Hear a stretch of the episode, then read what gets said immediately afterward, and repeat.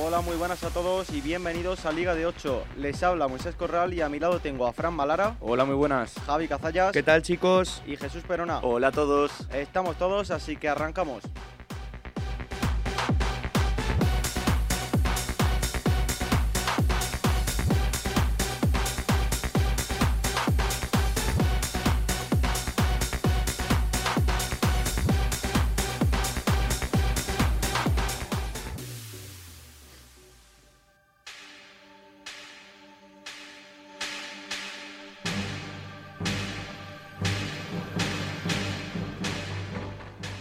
Tras dos semanas de parón por compromisos internacionales, regresa por fin la liga. Esta misma noche arranca con el Levante Athletic que inaugura la jornada 14. El Levante, que se encuentra en el pozo del descenso y que todavía no conoce la victoria, buscará redimirse frente a un Athletic que tampoco atraviesa su mejor momento. Tras tres jornadas sin conocer la victoria, los Leones quieren sumar tres puntos que los acerquen a los puestos europeos. El sábado lo empezamos con el Celta Villarreal. Después de tres partidos consecutivos sin conocer la victoria, el Celta recibe en Balaidos al Villarreal con ganas de sumar tres puntos que les permita recuperar la sonrisa, mientras el submarino amarillo busca sumar su segunda victoria consecutiva para acercarse a puestos europeos. En el sur nos espera un Sevilla a la vez. Los de Lopetegui reciben a un Alavés en racha con el objetivo de seguir peleando por ser colíder de forma virtual. Tras ganar el Gran Derby y caer en Champions antes del parón, no lo tendrán nada fácil ante un equipo que tiene a José Lu, su estrella, desatado. A media tarde, el vigente campeón Atlético de Madrid Osasuna. Los del Cholo no quieren descolgarse de la lucha por el título, por lo que deberán esforzarse frente a un Osasuna que roza Europa. A pesar de que esta temporada están siendo muy criticados, los colchoneros, comandados por Luis Suárez, Grisman y compañía, buscarán terminar con las dudas y revalidar el título. Y el sábado termina con el partidazo de la jornada, Barça-Español. El derby de Barcelona en el momento perfecto. Xavi debuta a las órdenes del Barça ante el eterno rival de la ciudad, con un Raúl de Tomás intratable que viene de ser titular con la selección. Sin duda, el partido del fin de, mucho en juego en el Camp Nou. El domingo lo inicia el Getafe Cádiz. Partido entre dos equipos de la parte baja de la tabla. El Getafe es el actual colista y necesita sí o sí los tres puntos. Pero enfrente estará un Cádiz que ya suma tres encuentros sin saber lo que es perder y que buscará el cuarto en el Coliseo. En los Cármenes, Granada-Real Madrid. Los blancos vuelven a enfrentarse a un rival que se les da bastante bien. Con 18 derrotas en sus últimos 19 enfrentamientos contra el Real Madrid, el Granada tratará de vencer en casa ante uno de los cocos de la liga para seguir fuera del descenso. A continuación, Elche-Real Betis. Dos equipos en horas bajas se verán las caras en el Martínez Valero. Cinco son los partidos que el Elche lleva sin lograr una victoria y el equipo ya está en zona de descenso. El Betis, tras perder el derby andaluz, busca impregnarse de moral venciendo a domicilio. A las 9 de la noche, el actual líder de la primera división cierra la jornada dominical recibiendo al Valencia.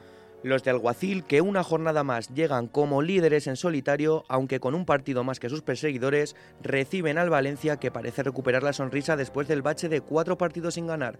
Partido muy entretenido que seguro no deja indiferente a nadie. Pone el punto y final a la jornada 14 el Rayo Vallecano Mallorca. El Rayo Vallecano quiere demostrar con una victoria que su gran comienzo de temporada no fue casualidad. Sin embargo, el conjunto balear con tan solo cuatro derrotas está demostrando que es un equipo difícil de vencer y que saldrá por todas en Vallecas.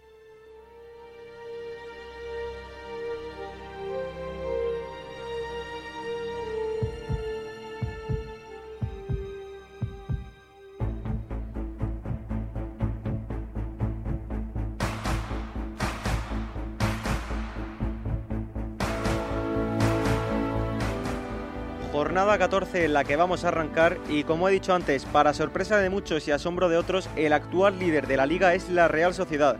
¿Veis a los de Imanol Alguacil, principal artífice de lo que están viviendo los Donostierras, como candidatos reales al título? Sí, desde la llegada de Imanol en 2018, el conjunto Churiurdín vive un gran momento de forma. Ya lo vimos la temporada pasada cuando también a estas alturas se encontraban en los altos puestos de la clasificación liguera y este año lo están volviendo a repetir. Yo lo mantengo, la clave va a ser la regularidad. Sí, eh, aunque están enrachados y son difíciles de vencer, eh, creo que compaginar competición europea y liga es difícil y normalmente equipos que no están tan acostumbrados suelen descolgarse tarde o temprano. Aún así, eh, creo que quedará entre los cuatro primeros, pero no lo veo como candidato real al título. Yo creo que juzgar si van a ser candidatos reales al título aún es muy pronto. La Real sí que es verdad que cuenta con un fondo de armario este año bastante amplio. Hay que tener en cuenta que la Real B está en segunda con jugadores de gran calidad que pueden subir al primer equipo sin problemas. pero yo creo que, como dice Javi, le puede pesar el tema de la competición europea. Veremos a ver cómo se desenvuelven en ese aspecto.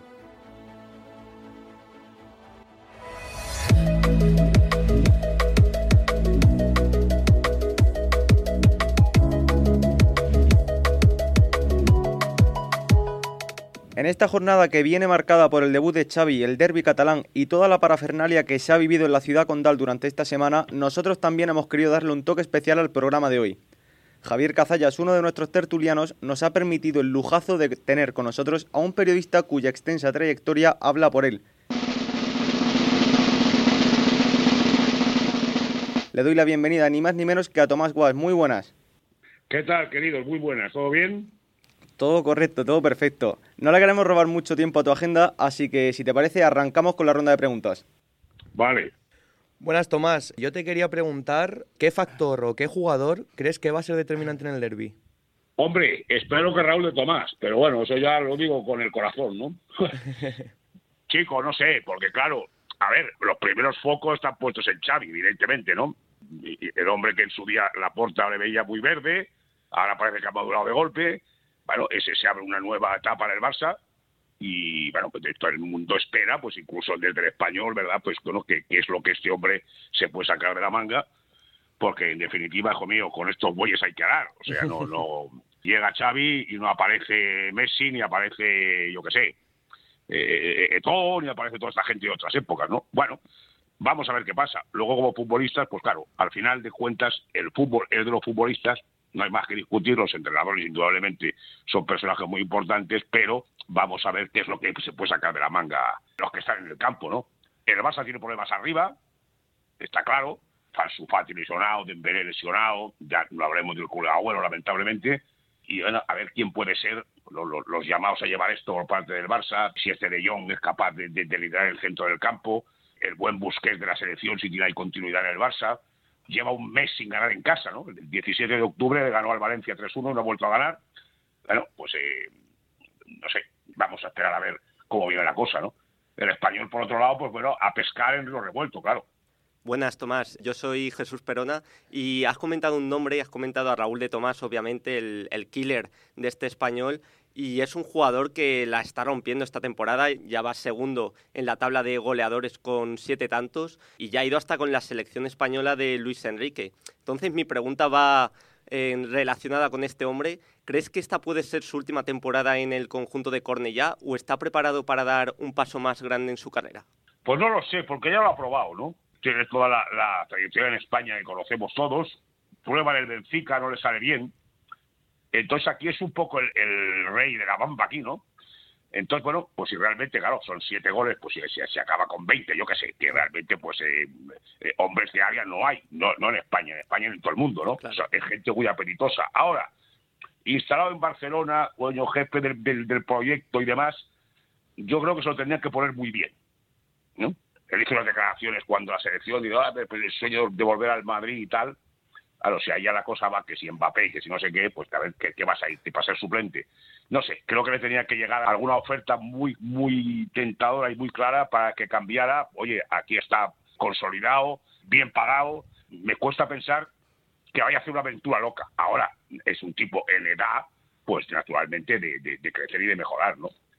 Sabe, y sabemos todos que los focos están puestos en él. Es claro, es evidente, ¿no?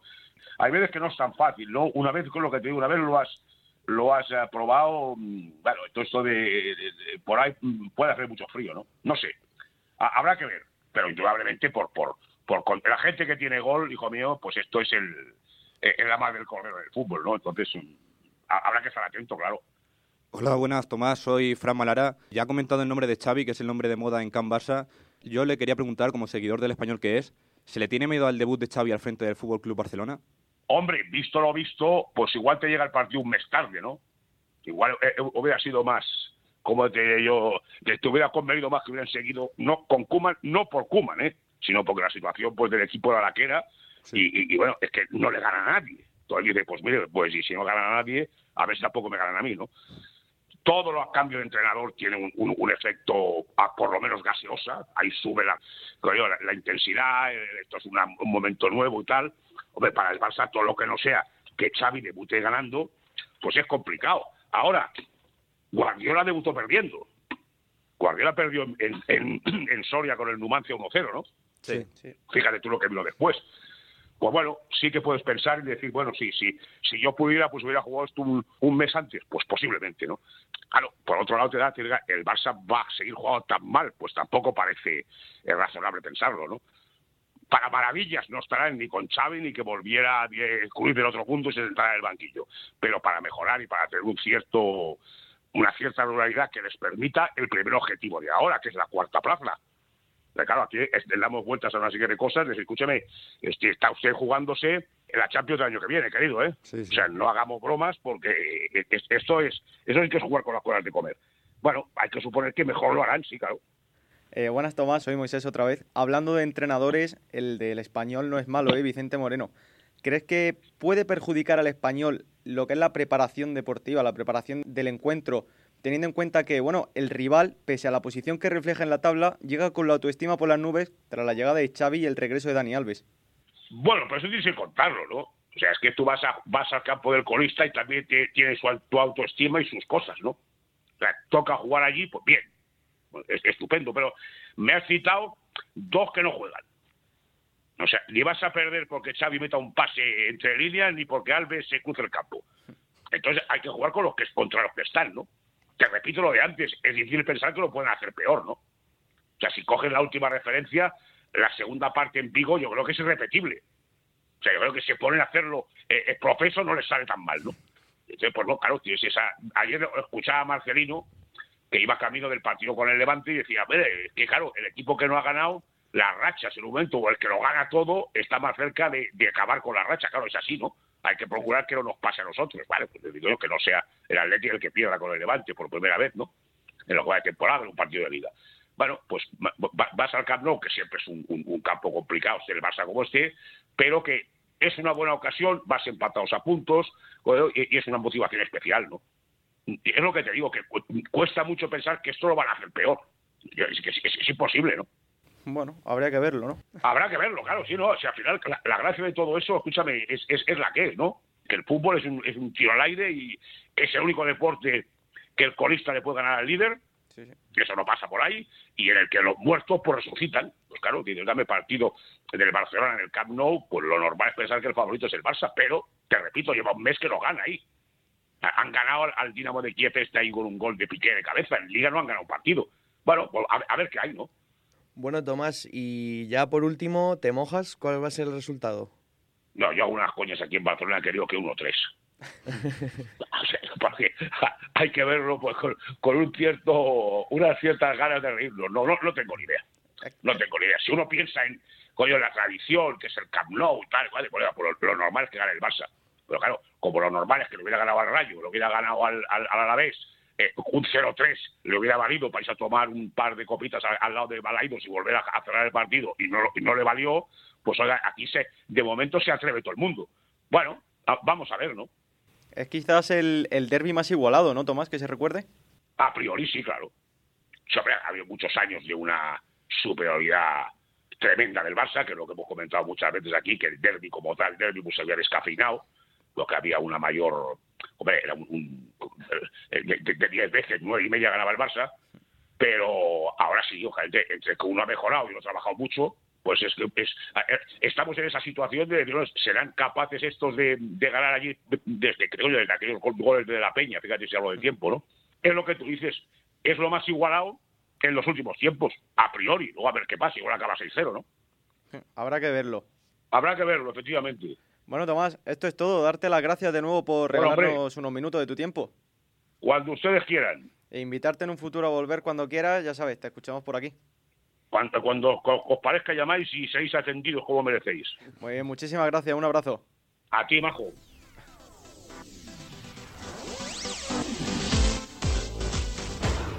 Vienes de hablar con Tomás Guas, historia del periodismo deportivo y claro, ¿cómo lo sigues?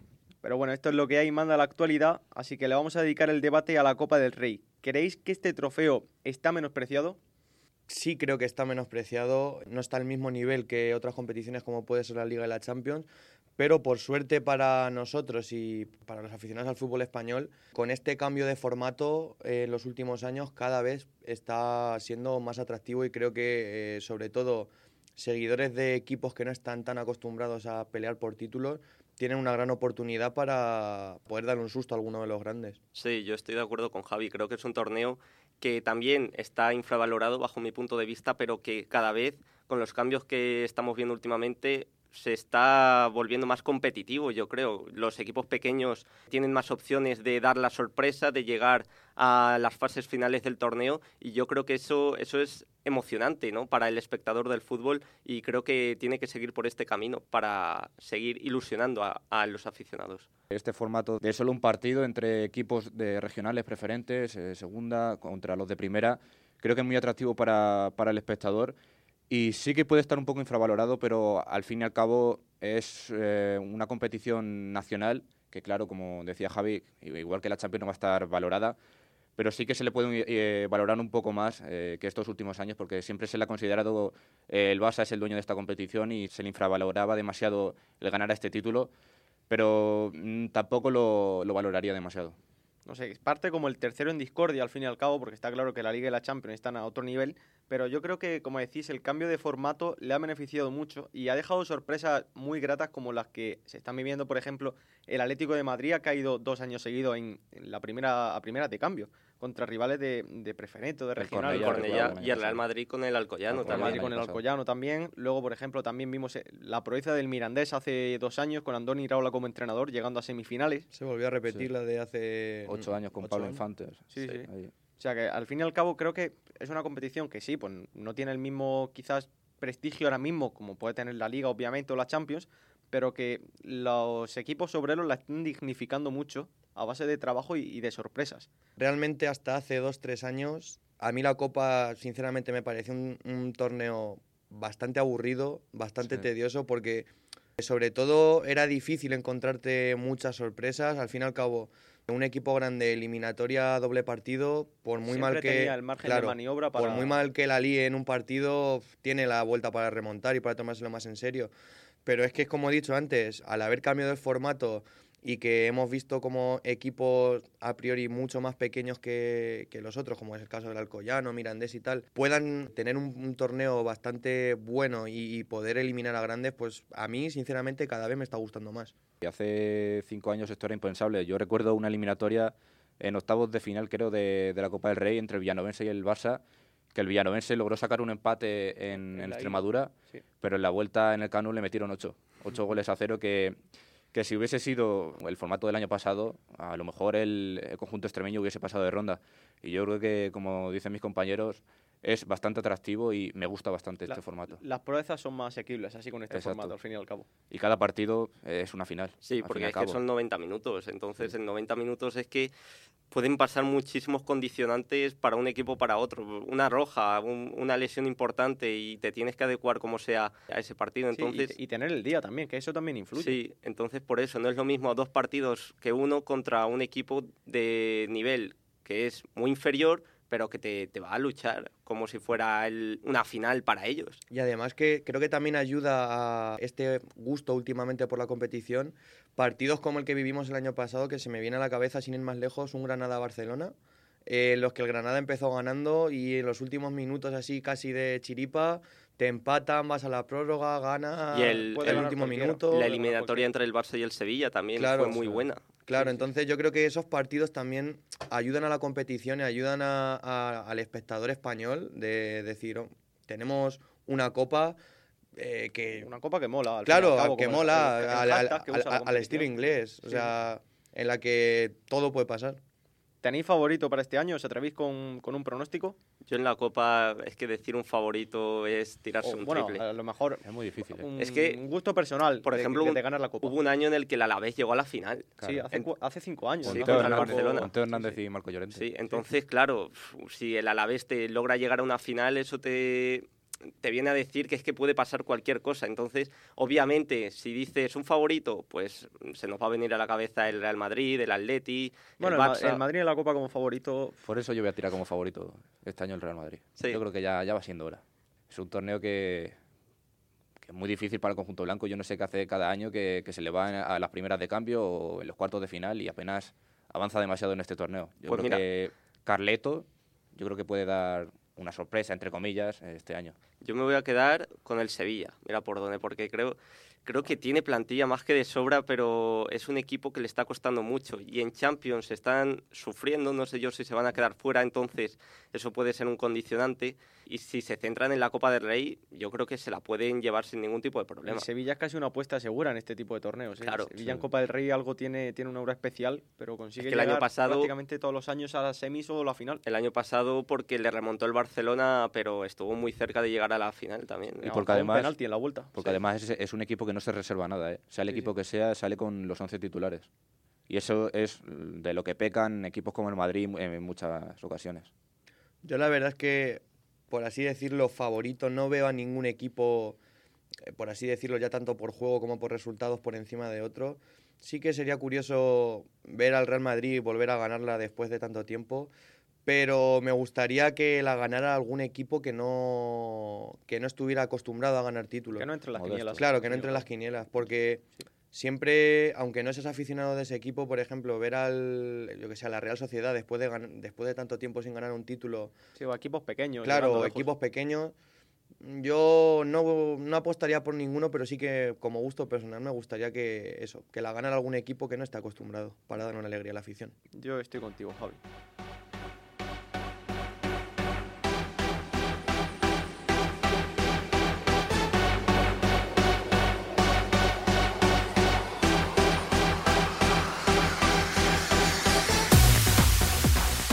Esto ha sido todo por hoy. Ha sido un placer, Fran, Un placer, hasta la próxima. Javi El placer mío como siempre, chicos. y Jesús. Nos vemos, gente. Hasta la semana que viene.